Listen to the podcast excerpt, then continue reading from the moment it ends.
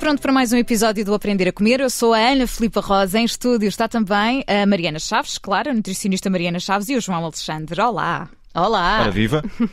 Mariana, hoje vamos falar de um assunto eh, muitíssimo importante. Eu confesso que ando a tentar também fazer isto, ter uma alimentação mais saudável, mas ter também uma alimentação mais consciente quando falamos em ambiente. O problema é que nem sempre fazemos isto da forma correta, não é? Certo.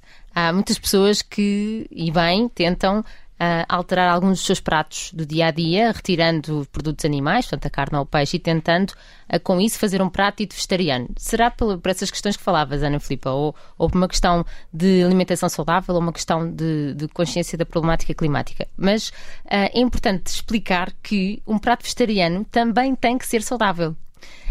há muitas pessoas que fazem uma lasanha de vegetais e com isto não estamos a construir um prato vegetariano completo e saudável.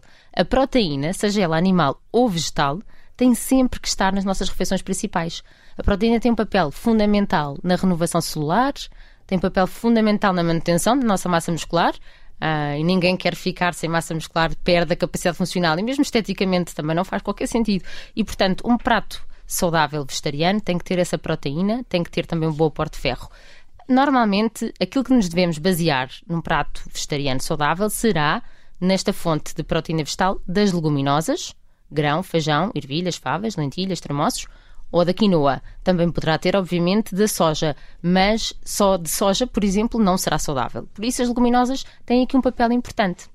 Um, existe hoje em dia um produto alimentar que, a meu ver, faz todo o sentido, Uh, porque que se chamam as massas de leguminosas, uhum. porque muitos portugueses, uh, quem, quem quem nas suas famílias sempre viu os pratos típicos portugueses, nós não costumamos utilizar muitas leguminosas. Quer dizer, a alimentação antiga portuguesa até usava nas feijoadas e nos ervilhas com ovos calfados, etc. É verdade. Mas no dia a dia, o que nós vemos até é muitas pessoas a fazerem o bife de frango com o arroz e o salmão com o esparguete, não é? E isto não é a nossa alimentação típica portuguesa. E está longe de ser completa e equilibrada. E, portanto, hum, as pessoas têm alguma dificuldade em como incluir as leguminosas. Como é que eu faço as lentilhas? Muitas pessoas, eu pergunto, e nunca comeram lentilhas na vida, na vida. Mas sabem perfeita... E não é que elas não estejam aí disponíveis para nós, não é? Exatamente. Eu, por acaso, acho que estou nesse grupo de pessoas. Não sei se devia confessar isto, mas não, acho que não. Ana Filipa, nunca é... calhou. Nós temos sempre que nos desafiar, é isso, se calhar nunca calhou. Mas então qual é que é a melhor maneira de começar a experimentar? Uhum. Uh, de certeza que sabes fazer uma massa, não é? Uma massa sei, típica. Isso ainda sei. Todos nós. Uh, mas é verdade, é que nós temos estes desafios também em casa, é que nós não somos chefes, mas nós queremos nos alimentar melhor. E fazer uma massa é fácil, é água a ferver e depois com o condimento que quisermos, que não tem que ser sal se não quisermos, pode ser louro, alho, um bocadinho de azeite, etc. Um, e depois pomos a massa a cozer. A massa de lentilhas, por exemplo, só aqui um exemplo de uma massa de leguminosas, também é assim. É só pôr a cozer e já temos a nossa boa fonte de proteína e de ferro.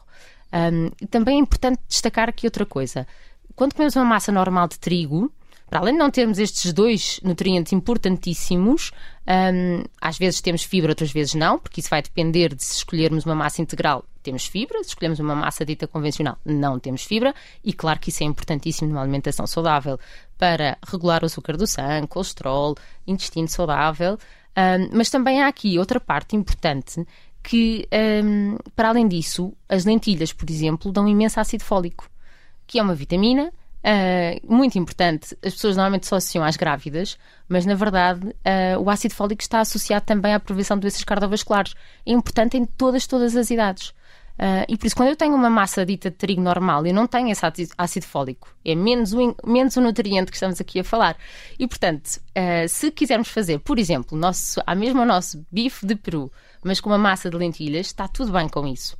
Simplesmente estamos a acrescentar nutrientes e podemos, claro que faltam os vegetais, não é? Isto não é um substituto vegetal. Isto é um substituto do cereal ou um substituto da proteína. Pode ter estes dois papéis perfeitamente. Um, há um estudo conhecido com quase 10 mil americanos uh, que foi feito durante 19 anos, um estudo bastante completo, que mostrou que comer alimentos ricos em fibra diminui o risco de doenças cardiovasculares, mas em especial quem consumia a fibra solúvel, Ora, esta fibra solúvel é o que nós encontramos nas leguminosas, em especial nas lentilhas. Conseguiu-se ver que o risco, a diminuição de risco da doença cardiovascular, de repente era maior.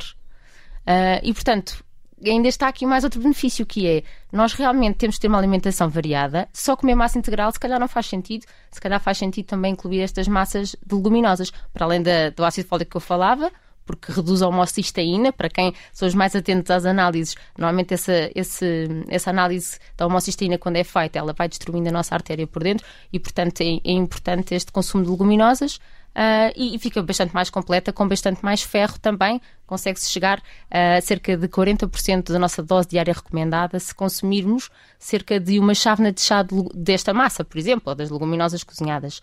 Uh, o peso em cru, é importante dizer, não é igual ao peso cozinhado. As pessoas às vezes ficam confusas com estes pesos. Uh, ah, 80 gramas de peso cru, uhum. portanto, dessa massa ou dessas lentilhas secas, será equivalente a essa chávena de chá das lentilhas ou da massa de lentilhas cozinhada. E com isso já tem 21 gramas de proteína, que será uma dose ótima para uma refeição. Em regra, a quantidade de proteína, quando é peixe ou carne, nós temos o objetivo que seja cerca de 20 a 30 gramas de proteína. Vamos imaginar, se tivermos um bacalhau, 100 gramas uh, é menos proteína, é 19 gramas. Se tivermos um pato, é cerca de 35. Mas é este o nosso objetivo, entre 20 a 30 gramas de proteína. Ok, então se eu fizer essa dita, uh, essas ditas 80 gramas de massa de lentilhas, eu já tenho as 20 gramas de proteína e a seguir vamos acrescentar um, pesto, vamos acrescentar, salada ou vamos acrescentar o queijo. Há imensa gente que adora massa com queijo, não é? Os pratos então, típicos italianos.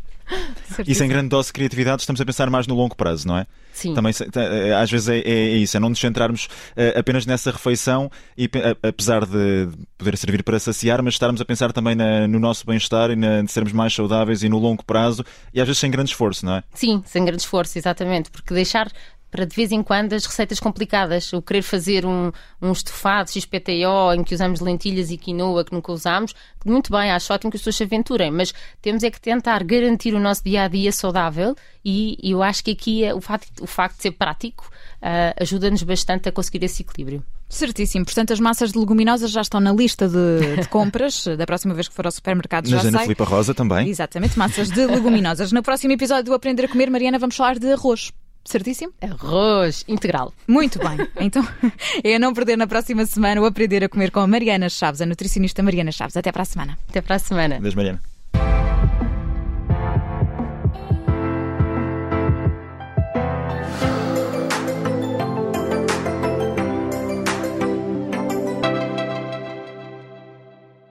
Obrigada por ter ouvido este podcast. Se gostou, pode subscrevê-lo, pode partilhá-lo e também pode ouvir a Rádio Observador online em 98.7 em Lisboa e em 98.4 no Porto.